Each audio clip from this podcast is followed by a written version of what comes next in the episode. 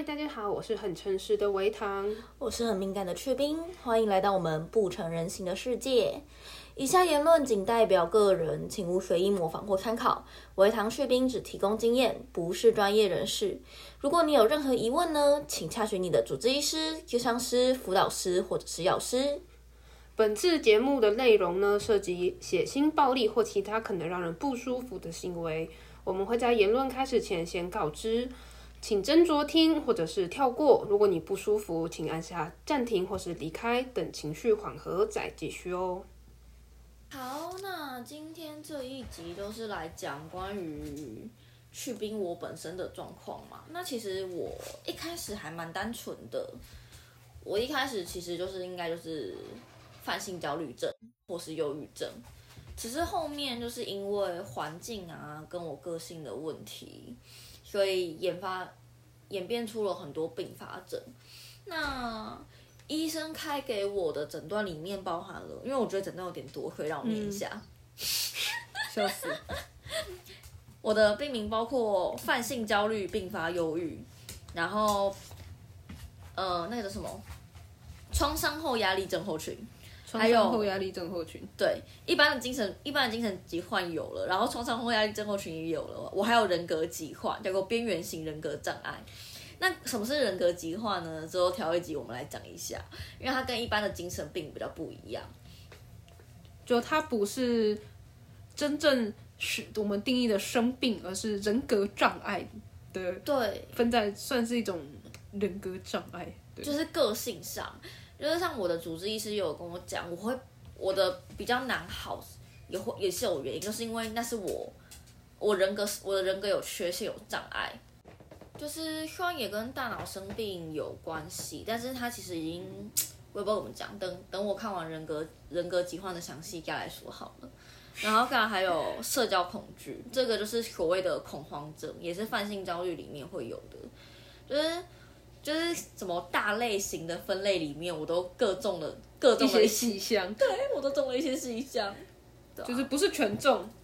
但基本上也全中了，就是一般的精神病啊、精神疾患啊、创伤后压力症候群啊，然后还有那个人格障碍啊，什么都有。对，恐慌啊、焦虑啊，对对对对对，忧郁、焦虑、恐慌就是满盆满钵的再回家这样子。对啊，然后我吃的药也是满盆满满盆满钵的药，所以我都觉得我我在神神农尝百草，就是试试看各种不同的药。毕竟换药也是就是治疗中必要的一个过程啊。对，医那个医生对我换药也是蛮手下手下不留情的，他帮别人换药手下都还蛮下手都还蛮轻的。就是你这个状况不行，一次换两颗三颗都是常态。对对对对对对对对对。那我之前有一次我陪维糖去看病的时候，医生说我们先改一颗好了，不然找不出原因。我就问了医生说，那为什么？为什么我要一次换那么多颗？医生就转头直接回了我一句：“你比较不一样。”超搞笑，你不一样。我就是被医生认证的，就是难治，没错。哦，说说起来，难治型忧郁症是在医学上是有这个名字的哦。就是哦，是就是他说我们三分之一的都是可以用血清素这一类的药物、单胺的药物来治疗，有剩下三分之二就属于难治型忧郁症，然后。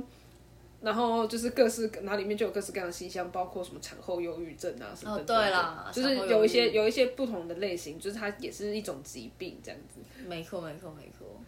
啊，然后只是就是在去冰这边，就是因为又包括了人格，我觉得人格障碍造成的困难是，他特别难在生病的时候得到身边的人的支持。我觉得这件事情对他造成了很大的障碍，非非常大，而且打击超大。就是嗯，所谓泛性焦虑，其实焦虑症里面是你可能会特异性焦虑，但泛性焦虑就是我不管什么时候、什么事情，我就是焦虑，就是莫名其妙就很焦虑。对，我就莫名其妙焦虑。那忧郁症的话，上一集在维堂那边有讲过，就是莫名其妙或者不知道要干嘛，心情低落啊，然后想哭、难过，对，动能下降，然后呃变笨什么的，因为应该说是认知功能，就是你的认知会出现一点。脑雾，脑雾，脑雾这个字，大家现在应该有吧？脑雾，脑雾大家应该都知道。有有有时候脑雾不是不是因为你中，不是因为你两条线了，只是你有点生病了。对对对，那我那个时候脑雾超巨严重，就是就是我上集讲到，我差一点没有办法去考试，那个是严重到我坐在教室里看着那个题目，我一行字看不完，对就是一行字要看两三遍才看得懂，说这一行字在讲什么。对，我我其实也有一段时间我脑雾也很严重，而且我还这个中文系。干好，就认不得字。哎、哦，我我那时候吃药写不出 Q 了，我真的差点爆哭哎、就是我一个这么喜欢喜爱文字的人，我居然连字都差点写不出来，打击很大，超大。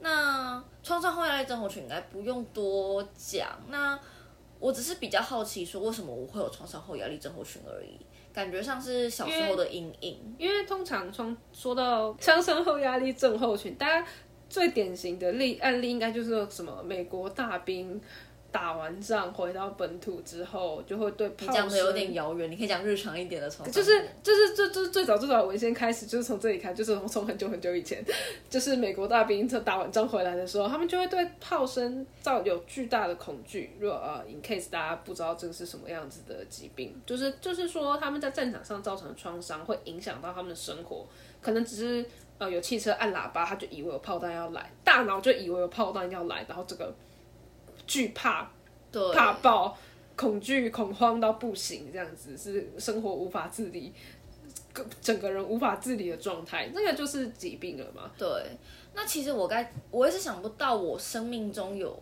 就是过往的生命中有什么让我打击大到我会有创伤后压力症候群。我后来想到应该是我家里的一些冷暴力，还有爸爸爸爸叔伯喝醉酒的一些大声什么，就是因为我天生是一个高敏感类型的人。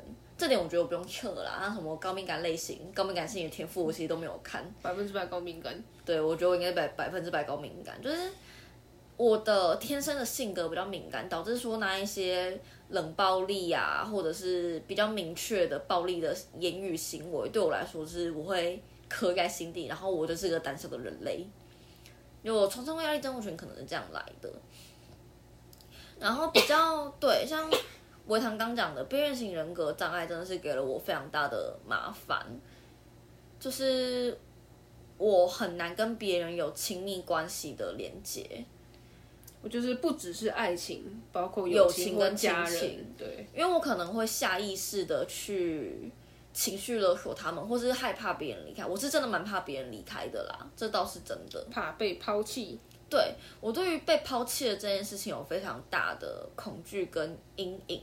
我只要觉，然后可是有些东西你越抓越紧，它反而走得越快。那我其实到现在来说，已经没几个会真的联络的朋友，或是跟一些很熟的朋友渐行渐远。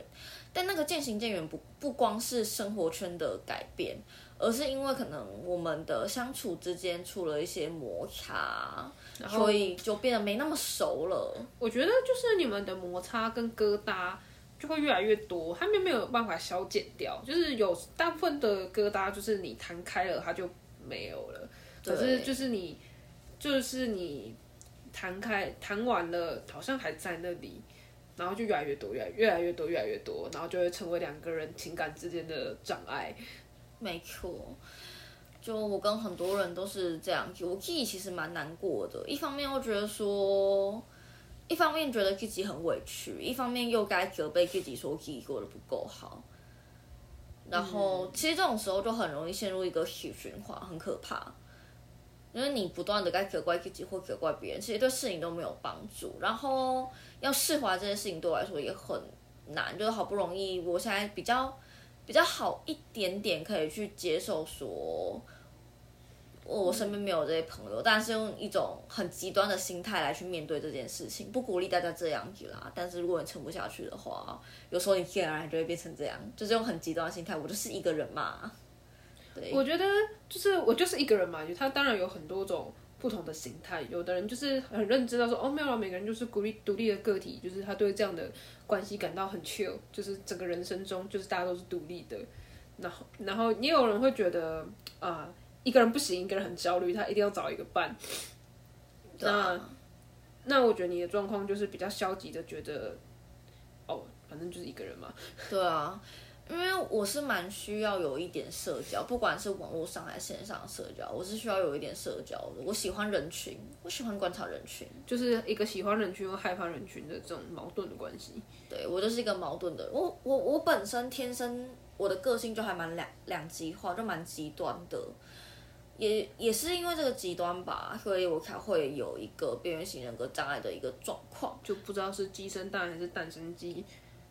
对，一个鸡生蛋，蛋生鸡，没有人知道怎么回事。但反正现在就是，反正就是有这么回事了，我们就去面对它，处理它。讨论它该怎么办，这样。没有错。那我的状况其实就是包括说什么失眠啊、起不来啊、幻觉啊。哎，真的有一段时间有幻觉，医生医生有帮我改药，改药之后就真的我的幻听就不见了。就是幻觉、幻听这件事情，就是疾啊疾病，对。可是他怎么说呢？大家也不用觉得说幻觉、幻听很可怕，就是他他应该说它是一个症状，不是疾病。啊，对对，就是你生病会发生的一个症状，所以你我就是是一件吃药会好的事情，比起很多吃药不会好的病来说，已经算好不已经算算轻微了。只是说有一点是因为我是一个高敏感的病视感又很强的人，所以说我会比较提前知道说自己好像有什么异状。就是可能一有风吹草动，你就有感觉，哎，跟医生询问，哎，就治治好了，治治治好了，就是至至少这个症状治好了，这样。我开始，我其实我最早开始有就是焦虑症跟忧郁症，应该是在我高一高二的时候，所以哦，我不知道我年龄，反正就是已经是一个好 N 年的时间了。嗯，就是我的精神疾病陪伴了我，走过了我的高中，到我大学还没有毕业，还有到我毕业后的，可能我之后整个人生都要跟这些疾病相处。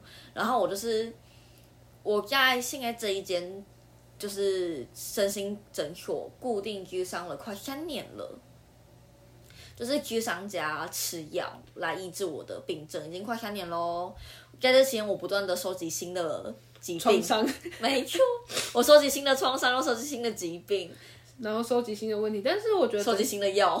收集新的药，我觉得整体而言算是，嗯，我觉得走下坡是难免。一定我觉得在在这三年这这几年来说，看乍看之下是走下坡，但是毕竟我们也我们也是要想想，就是没看医生，说不定你走下坡走的更多呢，可能我直接掉进深渊喽。可能直接掉进深渊里去了，但是滚下去了。我我自己也觉得在走下坡，但是今年五月六月的时候，伟堂跟我爸妈都说，他们觉得我情绪有比较稳定啊，虽然说可能没干嘛，我觉得整个我那我今年的去五月有段时间真的就躺在床上耍废，就像四五月我辞掉了最后最后一份打工之后呢，我就真的每天在床上耍废，就只有我我男友回来的时候，我会吃个饭，吃个饭，然后有点互动，对，就就就这样子，然后就继续吃药睡觉，然后隔天然后就起来帮猫放饭铲屎，然后就没了。就每天只有百分之十的时间是像个人类。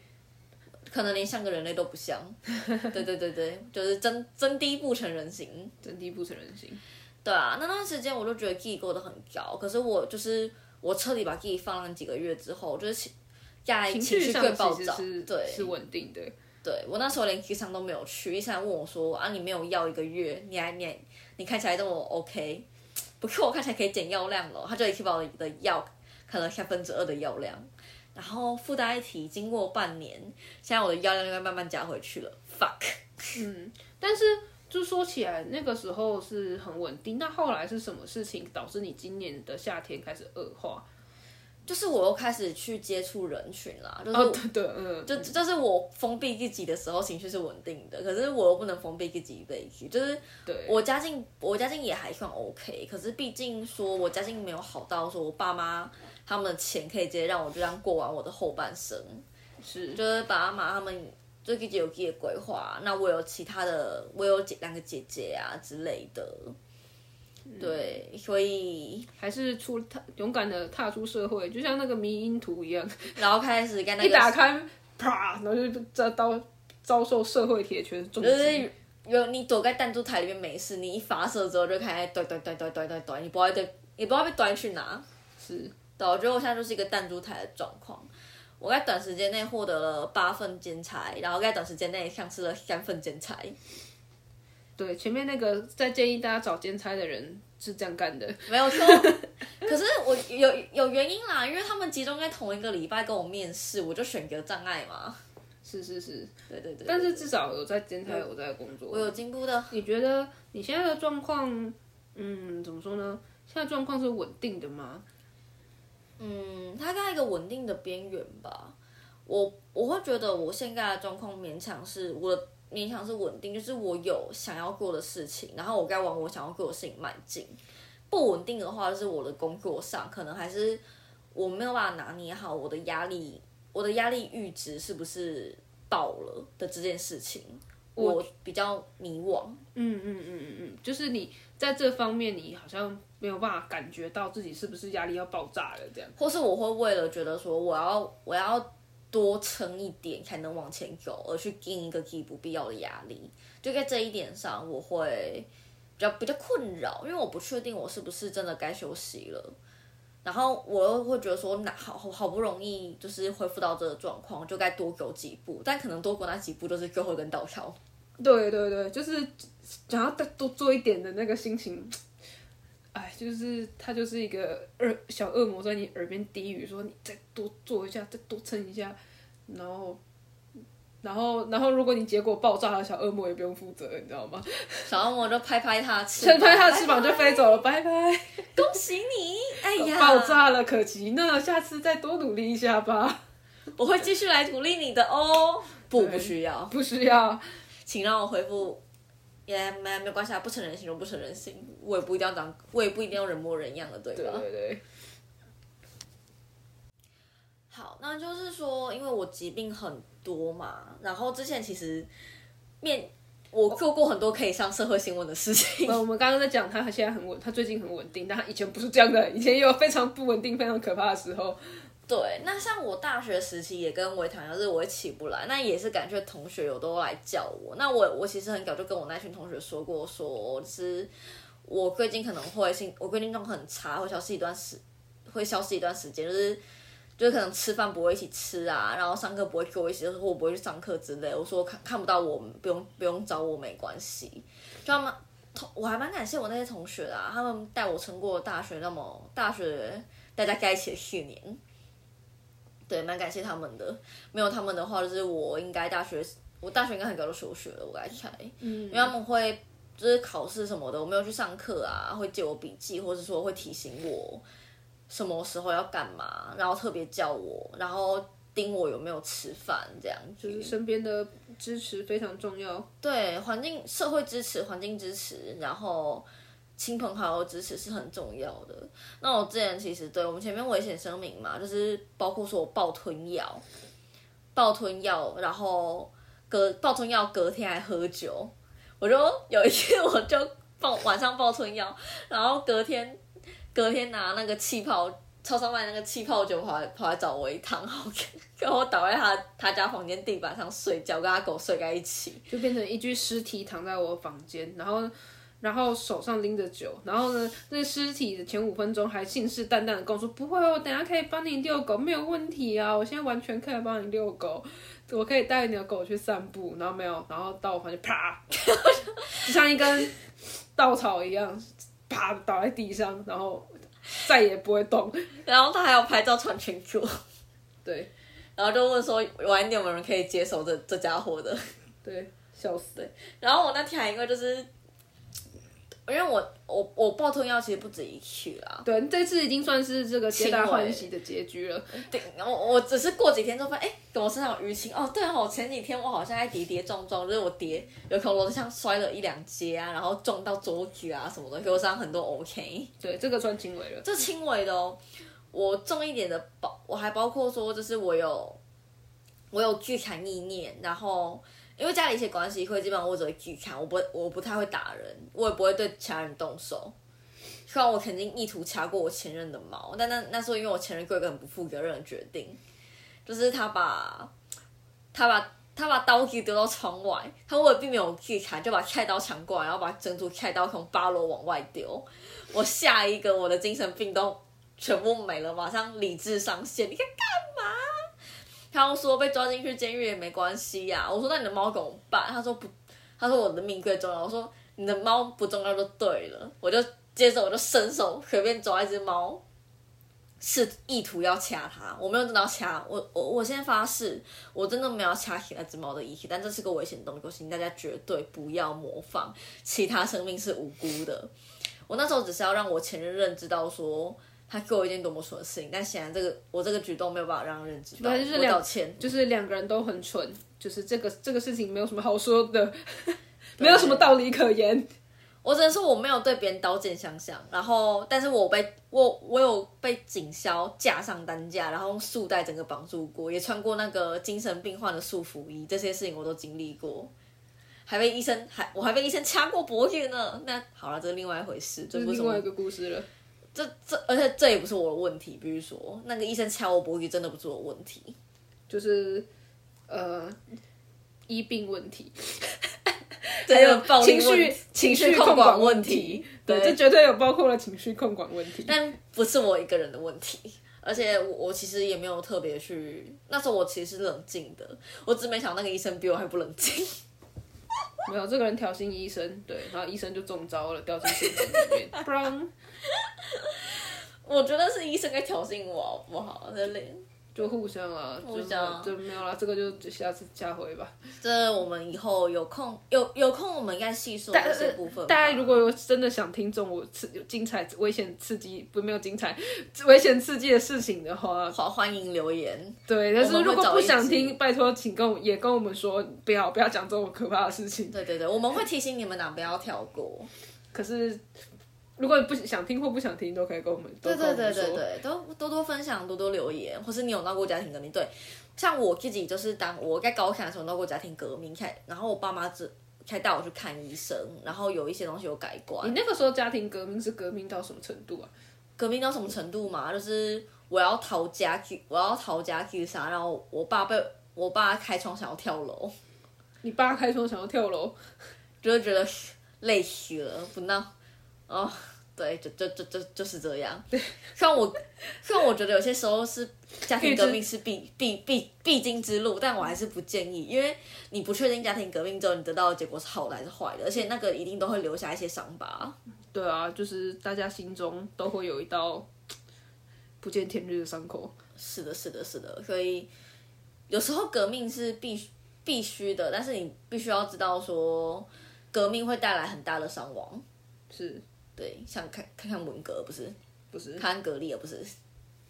好，那今天我的部分就大概到这边那后面的集数呢，我们会慢慢分享，就是各种不同的状况，还有这个人做过什么，这个神经病做过什么神经病的事情。对，还有其他遇到过的种种的心灵鸡汤啦，或一些其他的神经病。对，没错。好，那。今天就到这边。